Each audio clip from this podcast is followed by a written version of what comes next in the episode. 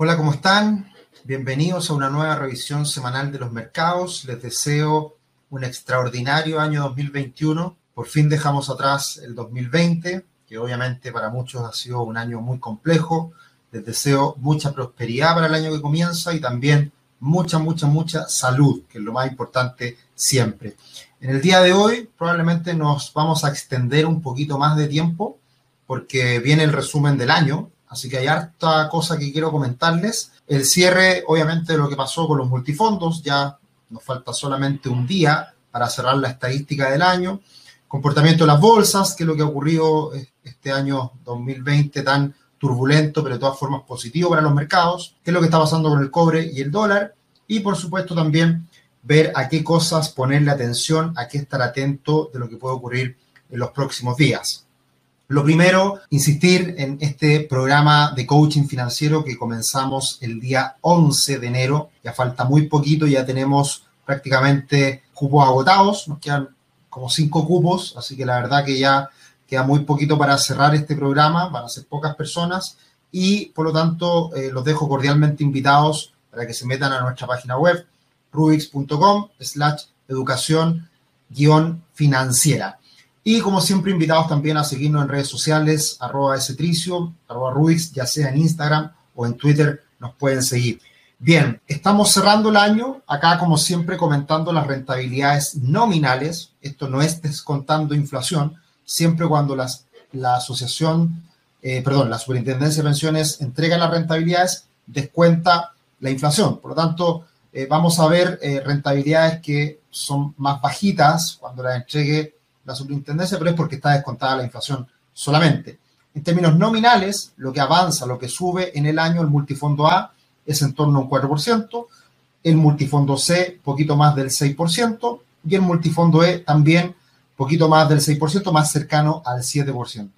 La última semana, de nuevo, semana corta, eh, el multifondo A cayendo un 0,44, en diciembre cayendo más de un 2%, Multifondo C cayendo levemente la última semana, en diciembre cayendo un 0,7 y el multifondo E subiendo en la última semana poquitito 0,16 y en el mes de diciembre 0,59 en promedio. Así que un año en, terreno positivo, como, suele ser, y a modo de, de, comparación, para poner en contexto cómo, son, cómo han sido las rentabilidades del multifondo más balanceado, el multifondo C, podemos ver acá desde el año 2011 a la fecha que en promedio el multifondo C renta en el año nominal, de nuevo, poquito más del 7%, 7,5%. Años mejores, años peores, pero este año 2020 estaría muy cercano al promedio histórico. El año 2019 fue muy bueno, 18%, otro año un poquito peor, pero si se dan cuenta, en todo este tiempo, del año 2011 a la fecha, muy pocos años con terreno en, terreno negativo. El 2011 cayendo un poquito y en términos reales también el 2018 cayendo otro poco, pero en general buenos retornos, retornos promedios sobre el 7% y este año 2020 también entregándonos un retorno superior, superior al 7%.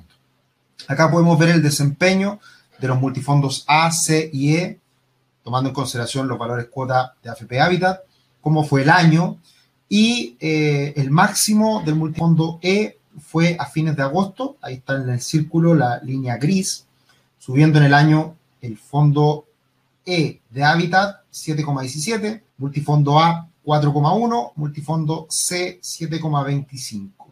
¿Y qué, es lo que ocurre? Los valores cuotas son diferentes, por eso el punto de inicio también eh, difiere. Lo que hay que tener en consideración que a fines de noviembre, el multifondo A y C alcanzaron máximos históricos precisamente este año eh, y se recuperaron de manera muy violenta respecto a las caídas fuertes que tuvimos en el mes de febrero, marzo por la pandemia. Así que un año turbulento, pero que termina bastante bien, con rentabilidades razonables, eh, atractivas de todas formas para hacer fondos tan diversificados. De nuevo, eh, los invito cordialmente a que nos sigan en YouTube, se pueden suscribir para que les llegue de manera anticipada las alertas de nuestros webinars y todo lo que vamos subiendo al canal de YouTube. Muy contento este año, un fuerte crecimiento tuvimos, más de 5.000 suscriptores tenemos en YouTube, así que estamos felices. También que nos puedan seguir en Instagram o Twitter, como lo mencionamos siempre. Ya estaremos ahora en enero, febrero retomando algunos webinars, vienen algunas, algunas cosas que vamos a querer compartir, eh, así que ya estaremos anunciando en redes sociales los webinars que vienen ahora en el mes de enero. Y bueno, termina el año muy contentos todos los principales eh, socios fundadores de las grandes compañías tecnológicas de, de Estados Unidos, todos celebrando, todos muy contentos, felices, porque fue un año extraordinario, un año muy positivo. Acá podemos ver los principales ETF de la renta variable a nivel global. En el lado izquierdo, todos los ETF que representan diferentes índices de Estados Unidos. Y ahí podemos ver que el mes de diciembre ha sido un mes muy positivo de nuevo. El Standard Poor's 500 subiendo cerca de un 4%, el Nasdaq cerca de un 5%, y en el año el Standard Poor's 500 un 18,52% y el Nasdaq un 48,71%. Impresionante la rentabilidad del Nasdaq. En el mundo, la verdad que ha sido un año algo menos optimista, algo menos, menos fantástico, si se quiere. Pero llama la atención que China es uno de los mercados fuera de Estados Unidos con el mejor comportamiento. Paradójicamente, donde inicia el coronavirus es el mercado que anda mejor, precisamente porque China, desde el punto de vista económico, ha andado bien también. Este año va a crecer de todas formas poco, pero va a crecer eh, el año 2020 y el 2021 se espera que crezca fuerte. Brasil y los mercados latinoamericanos cayendo, 20% eh, en el caso de Brasil, todo esto en dólares, México cayendo un 3, España cayendo un 3, Inglaterra, Reino Unido cayendo un 11. Y en el mundo emergente, los emerging markets como un todo, en donde pesa mucho China, subiendo cerca de un 17%. India también subiendo un 18%, Japón un 15%. Así que un año, la verdad, que bastante positivo. Y si miramos la recuperación desde el 23 de marzo del 2020, que fue el día de mínimos en plena pandemia, tenemos alzas en muchas bolsas cercanas al 100%. Eh, en el caso del Nasdaq, 85, eh, algunas acciones más pequeñas en Estados Unidos, más de un 90%, Australia subiendo un 91%, Brasil de todas formas un 81% subiendo esos mínimos, y India también eh, un 92. Así que, insisto, un año muy positivo y podemos verlo de manera gráfica a los tres principales índices de Estados Unidos, al Dow Jones, al Standard Poor's 500 y al Nasdaq, cómo se recuperaron post pandemia o post mínimos en plena pandemia. Ahí podemos ver cómo el Nasdaq comenzaba bien el año, después fuerte caída y una recuperación muy relevante. Todo esto partiendo desde un mismo nivel de cero para que sea comparable desde una misma base. Dow Jones subiendo un poquito menos, es un, grupo de acciones más reducido, por lo tanto, eh, menos diversificado y que no le pega tanto, por ejemplo, las acciones tecnológicas, porque está más diversificado respecto al peso que tienen, por ejemplo, las tecnológicas en el Standard Poor's 500. Bien, y acá les muestro algunas tablas que son muy interesantes para resumir lo que ha sido el año y mirarlo también en perspectiva.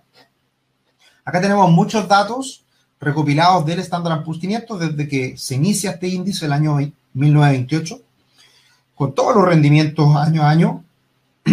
Los dos últimos años con muy buenos retornos, 2019 31,5, 2020 18,4.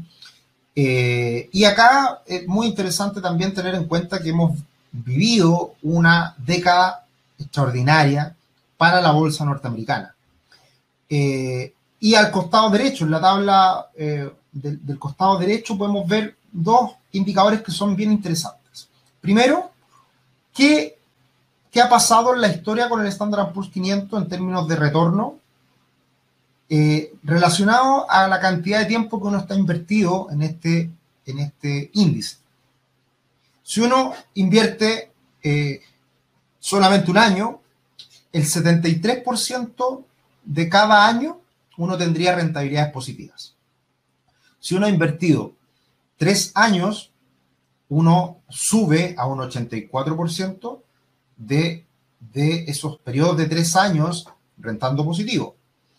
Así sucesivamente, cinco años 88, siete años 93, 10 años 94% y ya de 15 años en adelante prácticamente no hay retornos negativos en un lapsus de 15 años o más.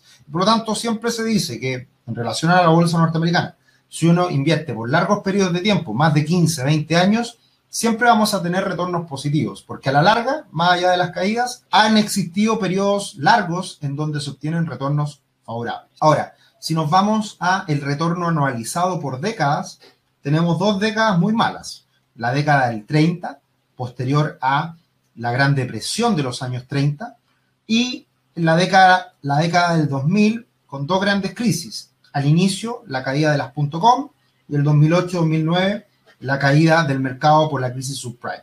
Entonces, la última década, del 2010 al 2019, el retorno anualizado es extraordinario, 14%, muy bueno. Pero no tenemos que caer en esa complacencia, en esa tranquilidad, en esa falsa tranquilidad de que la bolsa sube siempre todo el tiempo. Este año, de hecho, muchos están mal acostumbrando de que a pesar de una crisis severa que tuvimos, la bolsa se recuperó y con mucha fuerza. Esto no, no pasa de manera eh, absoluta y siempre. Eh, esto tenemos eh, algunas épocas en donde se pasa mal, por lo tanto hay que tener cuidado. Siempre uno como asesor financiero tiene que poner el punto sobre, sobre tiene que hacer, hacer el punto y poner la información sobre la mesa para decir, cuidado, cuidado, las acciones no siempre se gana dinero y podemos tener épocas en donde la bolsa corrija, la bolsa se debilite. Y precisamente, como están los precios hoy día de la bolsa norteamericana, hay que tener un poquito más de cuidado, porque el alza ha sido muy violenta. De todas formas, somos optimistas para lo que viene este año, pero hay que tener cuidado porque también nos puede, eh, nos puede dar sorpresas negativas en, algún, en alguna época del tiempo en donde la bolsa no viva esta, esta década maravillosa que ha sido desde el año 2010 en adelante. Y por lo mismo, cuando uno invierte en acciones va a tener retornos muy positivos. De hecho, eh, Tesla alcanzó a entrar al Standard Poor's 500 hacia fines de año y por lo tanto está en esta tabla de, los, de las mejores performance del año, más de un 700% de rentabilidad el 2020 para Tesla. Pero hay otras empresas que igual han tenido buenos retornos. Hay algunas que no conozco, pero Nvidia, una empresa de semiconductores, de chips para computadores, rentando más de un 120%. PayPal subiendo un 116. Albert Mail, em, que e, esa, esa, empresa la conocemos harto en Chile porque siempre se habla de ella cuando miramos Sokimich.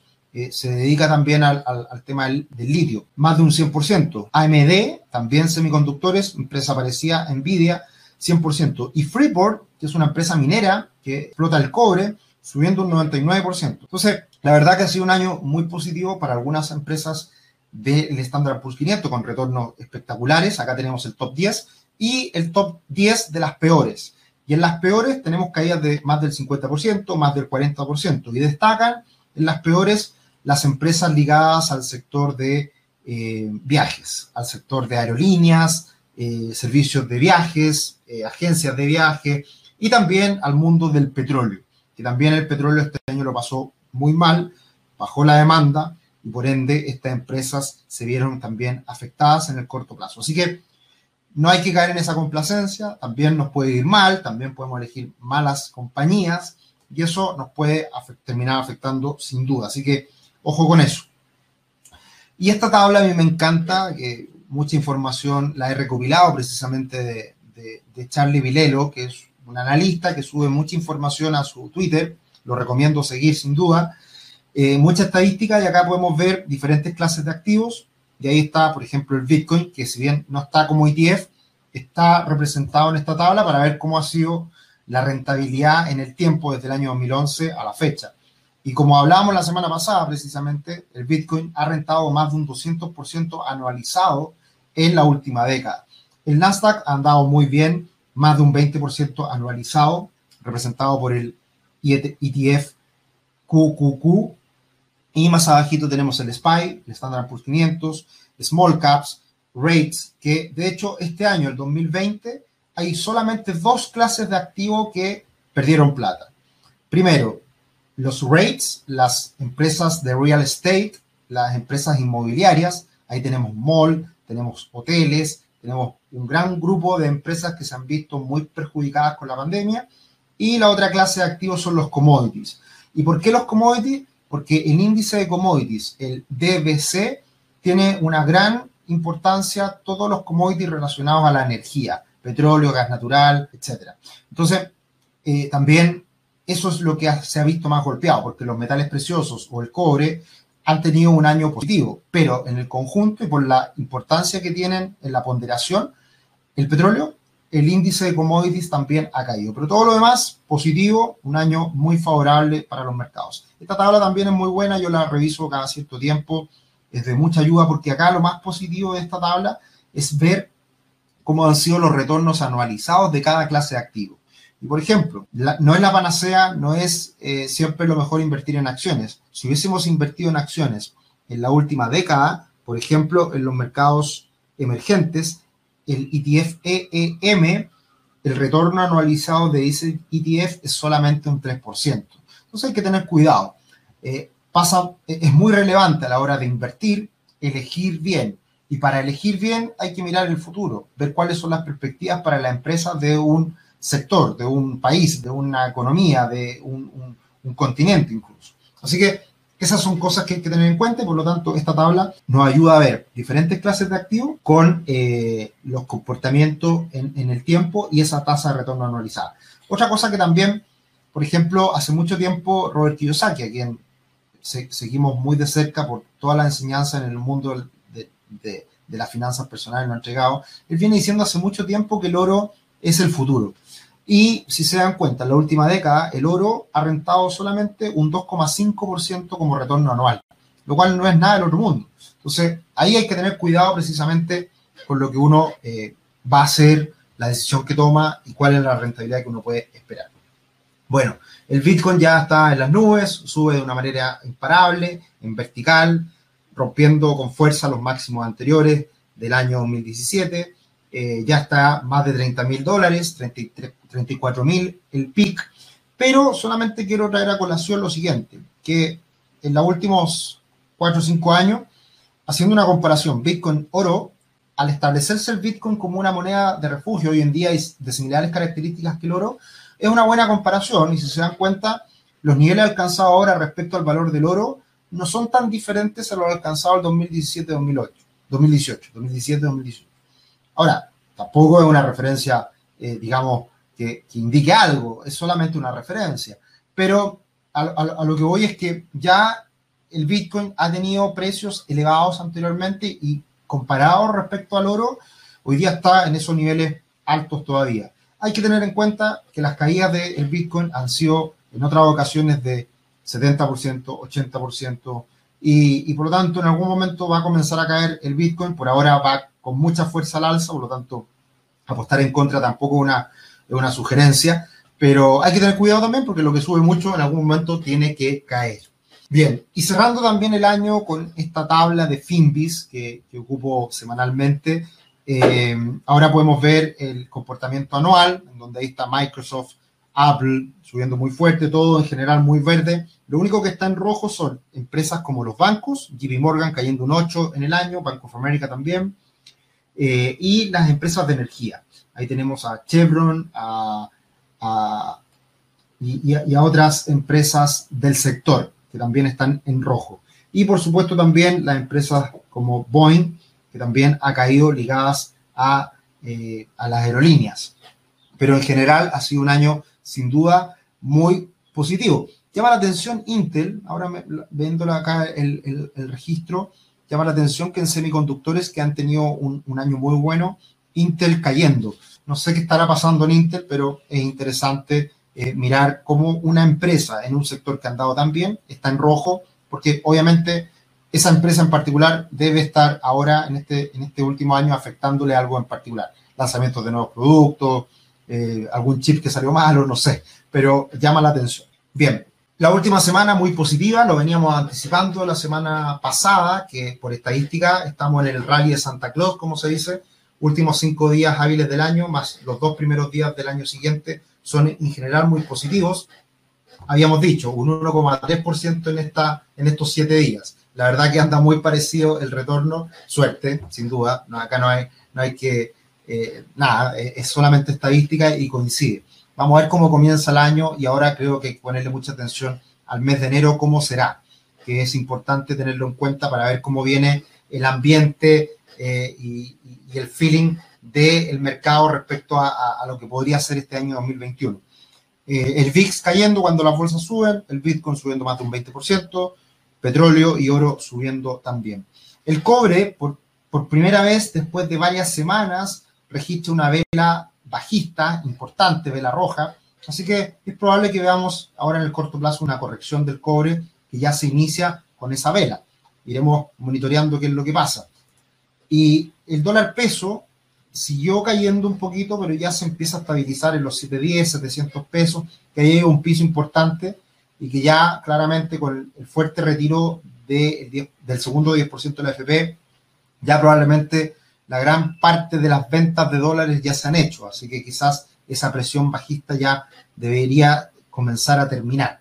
Así que ahora el rango relevante es 700, 730 pesos, por ende los 730 por arriba, 740 son las resistencias en el corto plazo.